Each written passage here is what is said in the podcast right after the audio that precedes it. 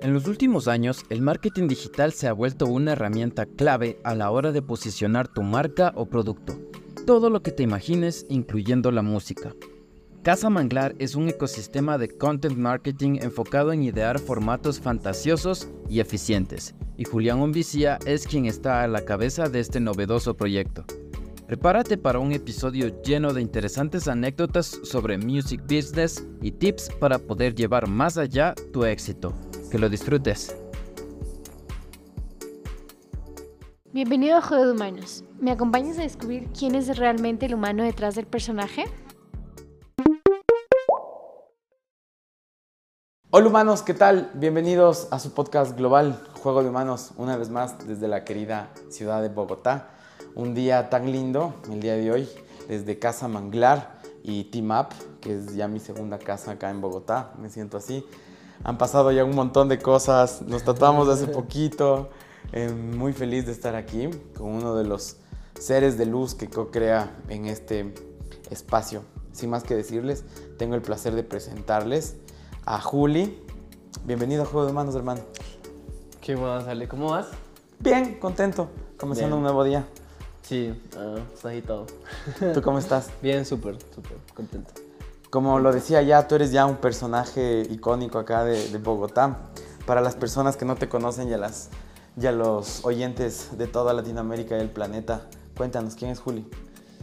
Eh, yo creo que hace como un par de años yo tuve que, como, de alguna manera decir eso porque yo hacía fotos, hacía videoclips, eh, me gustaba la publicidad, hacía música. Eh, yo dije, "Uf, ¿qué soy? ¿Qué soy? Porque pues también está como este, como este afán de, de poder hallarle un sentido como y una coherencia al camino propio. Y yo dije, no, yo soy un creador. Y ya, dije como, mm, si tengo una empresa y quiero, quiero construir un equipo, una idea, una identidad, si construyo em, creatividades para otras personas, otras marcas, otros artistas, si yo quiero retomar mi, mi carrera en la música y decido hacer música y quiero volver a hacer fotografía o videoclips, es como... em, porque todo, o sea, todo eso me, me, me gustó y me gusta y es como, ¿no? Soy un creador donde, donde me sienta cómodo y llamado a, a estar presente en eso, pues ahí, ahí estaré, pero ya, soy Julián. Otro vero del ritmo. Sí, me gusta mucho, me gusta mucho como el concepto del ritmo y de la vibración, me, lo acoplo mucho en mi vida. Ujú. Interesante. Simultáneamente en el juego de humanos también eres CEO de Casa Manglar. Sí, mira que a mí algo que me gusta de ese concepto de juego de humanos es que de un tiempo, de un tiempo para acá, eh, como que yo considero que todo esto es un playground. O sea, esto... Literal mm, un juego. Sí, es un juego. O sea, es, es muy, es muy curioso porque igual uno se tiene que tomar en serio muchas cosas, porque pues cuando uno ya adquiere responsabilidades, pues es otro tema, no más, por ejemplo, no sé, eh, administrar nóminas de equipos que, que pues, Dependan de ti y tus decisiones. Claro, obviamente pues por la fuerza productiva de cada uno, pero quiero decir, a la final son tus decisiones administrativas y comerciales las que terminan como garantizando el cumplimiento de, de las responsabilidades que tú adquiriste con todo un equipo y aparte con contigo mismo, porque una gran verdad es que cuando uno emprende, uno no solamente administra el equipo, sino también uno es autoempleado. Total. O sea, uno dura un tiempo siendo autoempleado, entonces uno tiene que tener como la cabeza muy, muy dividida entre hacer, ser un buen operador dentro del momento en la cadena de trabajo que te pongan y ser un buen gerente. Y son dos, formas, son dos moods de pensar muy diferentes. Entonces, nada, mi todo, o sea, yo siempre he pensado que el día en que yo me aburra de esto, lo voy a dejar. O sea, no. Y a mí me ha costado. Y yo, pues, vengo. Pues tengo, tengo, tengo un origen humilde, por así decirlo. eh, y aún así, con lo importante que yo sé que es el dinero y, que sé que es lo que, por ejemplo, me está permitiendo. La vida que me está permitiendo acceder el, el dedicarme a hacer empresa. mm, también es un performance. Yo sé que en el momento en el que de pronto no, no me sienta llamado a esto, eh, lo dejaría. Es que algo que aprendí en la vida que creo que es muy valioso es que uno no tiene nada. O sea, digo, no debe tener, sino uno no tiene que hacer nada. Uno no debe hacer nada. Yo me salí de la universidad, me salí del colegio, eh, cuestioné muchas cosas dentro de mi casa, mm, pero no como por rebelde, como sin causa, sino porque yo me negaba a hacer cosas sin entender por qué las estaba haciendo. O sea, no hacer cosas que no me gustara, sino hacer cosas que eh, no entendía por qué las estaba haciendo. Y a la final, entonces es una gran conclusión de que, de hecho lo, lo decía aquí con Kate, camino, camino a la oficina, porque la verdad no quería, no quería venir hoy, estaba, estaba muy cansado, quería como irme a dormir. Eh, pero mm, era como... Pero yo lo estoy eligiendo. Y lo elijo todos los días. Y todas las mañanas me levanto eligiendo esta vida. Y yo siento que tener conciencia de eso es muy poderoso porque eh, a la final el gran poder creador que uno tiene es en principio sobre su propia vida. Súper. Cuéntanos, ¿qué hace Casa Manglar? Y son parte de un holding de distintas empresas, Sí. ¿no? Sí, Casa Manglar es un, un grupo de empresas especializadas en content marketing.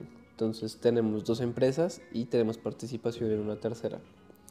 Eh, en el grupo somos cuatro socios, lo empezamos dos, hace unos tres años. Y uno, una de las, de, de las empresas de Casa Manglar es Lugar, que es una empresa de realidad aumentada que la tenemos junto con otro socio que es... eh, ¿Cómo es que se llama esto? Es director, es artista visual y hace realidad aumentada. Eh, con lugar hemos trabajado para Pepsi, ASICS, Bon Bon Boom, eh, Solo IO. Eh, nos ganamos un EFI. Pues estuvimos en un, en un EFI de plata este año por un, un filtro que hicimos para Pepsi. Y Stone Shorters, que un Shorters es la agencia profesional de TikTok para empresas. Así como Wow. hace 10 años nadie se imaginaba que por un meme iba, eh, tendría que existir una mesa de trabajo de al menos unas 10 personas para sostener las labores de un social, de un, pues sí, de un social management eh, por una marca. Creo que hasta ahora las marcas se están dando cuenta que necesitan un equipo profesional para manejar esta nueva red social que entre otras cosas pues volcó todo al audiovisual y el audiovisual son unas reglas muy diferentes a la producción de diseño o de SEO, de todo esto. Definitivamente. Entonces, eh, un shorter surgió como un asunto boutique de alguna manera. En un shorter hemos trabajado para Nubank, para Leal, para Colombina Corporativo, Nusita, Chocobreak. eh, Nusita. Y vi Nusitas por aquí. Aquí hay varias Divertida y Nusitas. sabrosita. Nutritiva y sabrosita. Ah. eh, sí, ¿quién más? Simplifica también. Eh, y ya, y tenemos una participación reciente eh, en Team Up, que es una empresa. Bueno, pues hay un capítulo para Daniela. Puedan socios hace menos de un año. Somos socios, soci- somos socios hace menos de un año y han pasado varias cosas. Hemos viajado a varios lugares, a, a- sí, hemos viajado como Cali, Cartagena, México, Medellín. Sacamos oficina, trabajamos ya juntos. Ha sido una integración bien chévere. Y ya, eso es Casa Manglar, eso es como nuestros servicios son, son esos. Es que yo tengo un backup de música, hace seis años trabajo en música, entonces algunas cosas de música las tomaba, otras no, porque esas empresas son más como de, para, para empresas, otras Ujú. empresas. Um, y la verdad que hacer negocio con la música es muy diferente, o sea, son presupuestos diferentes, son formas de trabajar muy diferentes. Definitivamente. Y nada, encontré como el match que me hacía falta para poder como capitalizar y, y como también hacer mi despliegue creativo en un área que me encanta que pues es la música y, ya está, entonces aquí estamos. Dani. Dani socia de Casa Manglar. Súper, buenísimo. Y antes de irnos más en el juego de manos, que ya le dejamos como un montón de cosas de lo que está pasando de un chico colombiano de 23 años que le gusta divertirse y hacer distintas cosas. Em, así que gracias el día de hoy, sé que estás algo cansado y que estés aquí No. a llenarnos de, de energía. Mira que me pasó que llegué a la oficina y Se nos fue con Ya. las empanaditas y la buena charla. Exacto, claro. Y es que es otra cosa, o sea, yo necesitaba también mucho este espacio porque la empresa hoy somos ocho personas en la empresa. Em, pero la empresa tiene tres años, esto es reciente. Hace un año éramos solamente cuatro, pero éramos virtual. Y es, es otra cosa. A mí me gusta mucho estar acá en este espacio también porque mi universidad yo la pasé por estas calles. Mi universidad fue una temporada demasiado fea en mi vida. Entonces me gusta estar acá porque siento que estoy resignificando eso y porque yo lo soñé. O sea, yo no lo soñé de pronto en el mismo barrio, pero sí me imaginaba caminando estas calles muy diferente y la vida, pum, me puso Qué lindo. así. Y, es- y esta parte es como Howard, es decir, voy a Sí, dejar unas, unas tomas. Tienen Es- que ver. Es bien, bien bonito. Chapinero es un barrio que siento que me llama mucho. Creo que hay unos lugares así súper particulares que tú llegas y dices como eh, Chapinero, Madrid también cuando llegué sentí como, pues, yo no sé, pero yo creo y siento que yo voy a estar acá una temporada de mi vida. O sea, lo, Súper. lo lindo. siento en los nuggets. Y bueno, Muy- ya vimos un poco de lo que Juli hace en el juego de humanos. Fuera de él, ¿quién es Julián? Yo creo que soy un buen hermano. Hmm, Es como mi, como mi performance afuera del trabajo es como mi devoción y mi cariño hacia mi hermano. ok. Mm, Vamos a conocer un poco más de ti, de tu contexto. Así que vamos a regresar para la primera parte de tu vida y tu infancia. Cuando comenzamos a navegar esa parte, ¿qué colores, sabores y texturas vienen a tu mente? el campo. Mi, mi familia, yo soy la segunda generación, no yo soy la primera generación que no creció en el campo.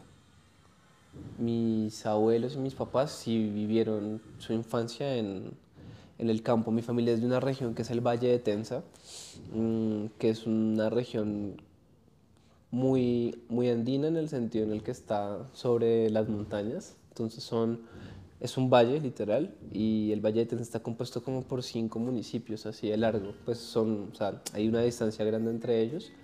Eh, o sea, de punta a punta, pero, pero pues obviamente hay municipios cercanos, ¿no? Mm, De Guatequí y de Macanal son los, son los pueblos de donde son mis familias. ¿A Porque- cuánto tiempo estamos de acá? No, cerca de dos horas y media. Ah, bueno, Y muy buenas... ¿Cuándo te vas? me voy el sábado, ¿Este sábado? este sábado.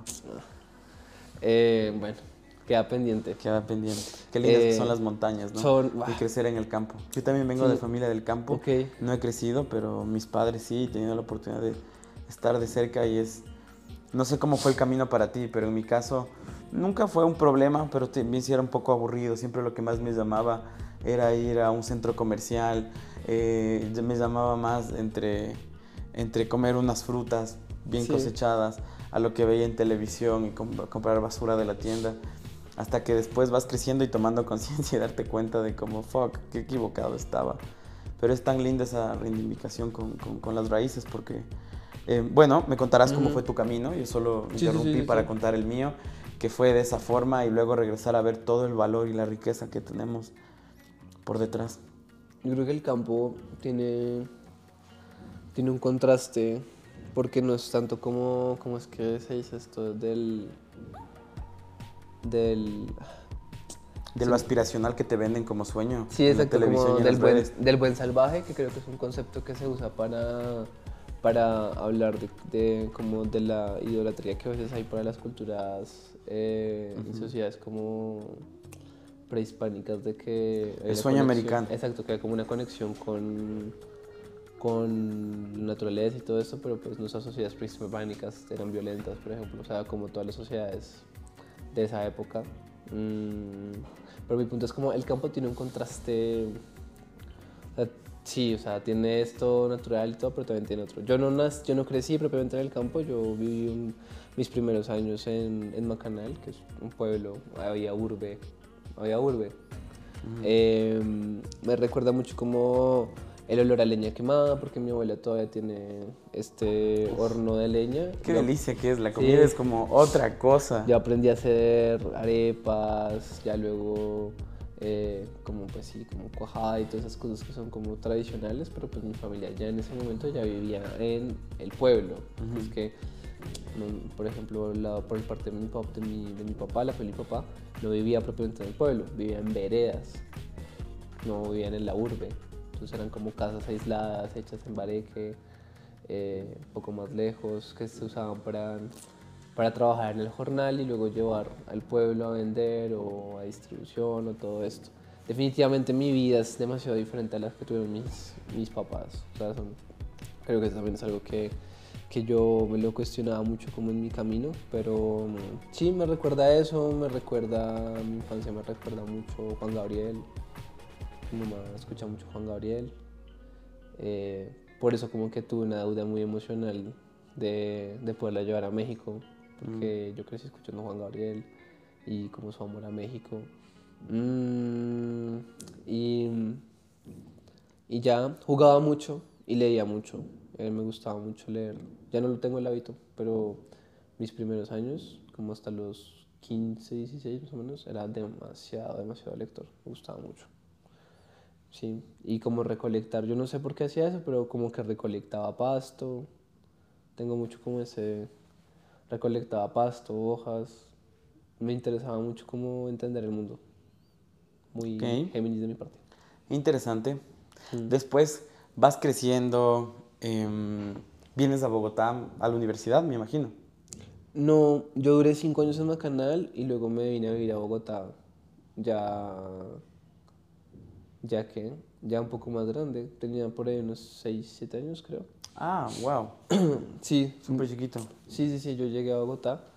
Em, yo siempre, yo siempre como que me pareció muy raro como mi, mi y también muy afortunado porque eh, por mis familiares eh, como que yo a veces tenía acceso de pronto a vivir en un buen barrio en Bogotá, a estar en un buen colegio.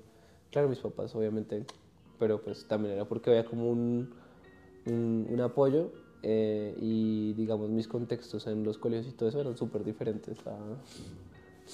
Pues sí, como que yo estaba ahí en, en esos lugares, pero pues yo no, no, no hacía como tan parte, o sea, mis vacaciones no eran en Nueva York o cosas así, o de muchos viajes. O... Entonces sí, yo crecí, mm, me gusta mucho la música, mm, desde muy chiquito también me apoyaron de alguna forma, tipo como que me compraban instrumentos, me acuerdo que tenía un acordeón chiquito, flautas, una guitarra chiquita. Eh, mi primera guitarra creo que la tuve como a los 11 años. Y, es- y, y sí, siempre hice como, siempre estuve como las bandas así como del, del colegio. Siempre hay como una banda en el colegio, siempre estaba ahí, me gustaba. ¿Qué tocabas? Guitarra, guitarra y a veces cantaba, sí. O sea, era como... Y, y a veces bajo, a veces muy de vez en cuando. También estuve en Sinfónica. Mi parte más artística fue cuando estudié en el, en el Salesiano, que el Salesiano... ¿En serio? ¿De Don Sí. Bosco y María Auxiliadora? Sí, sí, claro, tú eres Yo salesiano. también soy salesiano. ¡Eh! Eh, un corazón tan grande como, las arenas del mar. Ah. Qué Mira, chimba. que han pasado los años. Esa- no han han pasado de amar. Sí, sí, sí, claro. misionero, yendo a las distintas comunidades. Y lo chévere de los salesianos era que era otro tipo de católico, ¿no? No sí, el era típico, otro tipo. no el típico aburrido que está solo en la iglesia rezando, sino es como de salir, de acampar, de vivir, de, Mucho arte, de mucho moverse. deporte, de- sí. ajá. Efectivamente, esa fue la diferencia. Sí, claro. A mí la época en el Salesiano fue, fue una chimba porque yo luego regresé a vivir a Tunja. como- no regresé, fui a vivir a Tunja, tipo unos 3, 4 años, del 2000 hasta el 2012. Eh, que eso fue quinto, sexto, séptimo. Fueron mis... Y ahí yo llegué y pues yo ya, ten- o sea, yo ya tocaba algunos instrumentos y tal, pero yo llegué y tenía sinfónica, me subieron una sinfónica de mayores, tocaba el saxofón, saxofón Ah, tenor, wow, o sea. estaba en el grupo de, de teatro y siempre me ponían como protagonista en el grupo. O sea, yo llegué, estuve tres años haciendo obra y en las tres obras como que me daban muy buenos papeles, me nominaban. El- Los salesianos tienen aquí en Colombia, no sé si en otros países, pero tiene el Festival Artístico Salesiano, que se hace una vez al año y es como recogen a todos los salesianos a nivel nacional a que se presenten y compitan. Y hay como 17 categorías. Escultura, fotografía, eh, lienzo, arte dramático, comedia, monólogo, poesía, cuento. Y mi sueño era ser escritor, no era ser músico. Mira tú. Sí, yo escribí mucho. Escribí mucho como en esa, en esa época. eh, y yo no sé por qué. Yo, yo siempre he creído que, por eso creo que esto es un, un playground. Yo siempre he creído que las cosas que yo he logrado, tipo como, no sé, no, no necesariamente como esto, el espacio físico, como que de alguna manera te da una noción de algo, pero no sé. Quiero decir, eh, yo admiraba mucho al maestro Fernando Soto Paricio y él leyó uno de mis poemas que se ganó como un premio a nivel nacional. Pero, pero digo como que esas cosas pasan porque fueron muy circunstanciales, porque eso tipo como el cucarrón no sabe que... No, el cucarrón vuela porque no sabe que no puede volar. Sí, literal. O sea, si yo supiera hoy en día todo lo que se requeriría para hacer una empresa hace un año, hace tres años, seguramente lo vería súper imposible. Pero es que... Sí, es así como... Como el obrero se hace el andar también, ¿no? Sí, sí, sí, total. Y, dicen que emprender, en uno de los podcasts recuerdo, Mm. que es como lanzarse de un, de un avión y vas construyendo el paracaídas mientras vas cayendo. Y me Sí. pareció inter- una interesante forma de ver las cosas. Porque es una ruleta rusa completa. Algunas veces es cierto, sí. Si no, definitivamente. Todo esto es un, una incertidumbre. Em, pero hay como, ¿has visto ese meme que es como, nada tiene sentido y nada tiene sentido? sí, has visto, ¿no? Que es como de, de este que está como en el bus triste y en el bus feliz. Ajá. Eh, a veces me siento como, "Uf, nada tiene sentido. Entonces, como nada tiene sentido. Y es como, marica. eh, y, y- y- y digo yo en este momento como, ¿qué es lo peor que puede pasar? O sea, que me quede sin dinero, que quede de pronto con una deuda, pero estoy joven. O sea, no... Aquí estamos. Sí, no, no tengo hijos, no, todavía puedo hacer eso. La gente Bien. que tiene hijos y emprende, mis respetos, porque... Sí es otra cosa, por dos. God plan. Ha estado muy interesante pasar esta primera parte, conociendo al humano detrás de Juli. Volvemos luego de estos comerciales. Tu logística, simple y a tiempo. A través de nuestra plataforma, Contrata y gestiona tus envíos a todo el país. tu felicidad es la nuestra. Tus éxitos son los nuestros. Así construimos un mejor país. Tus envíos y entregas a otro nivel. Ágil, rápido y seguro. Tú nos importas. Buscamos la mejor opción para tus envíos con seguridad y precio justo. Expande tus límites y llega con tus productos a todo el país. Vive una experiencia diferente. Vive la experiencia Bow. La logística del futuro hoy. Bow te conecta. Envíos con propósito.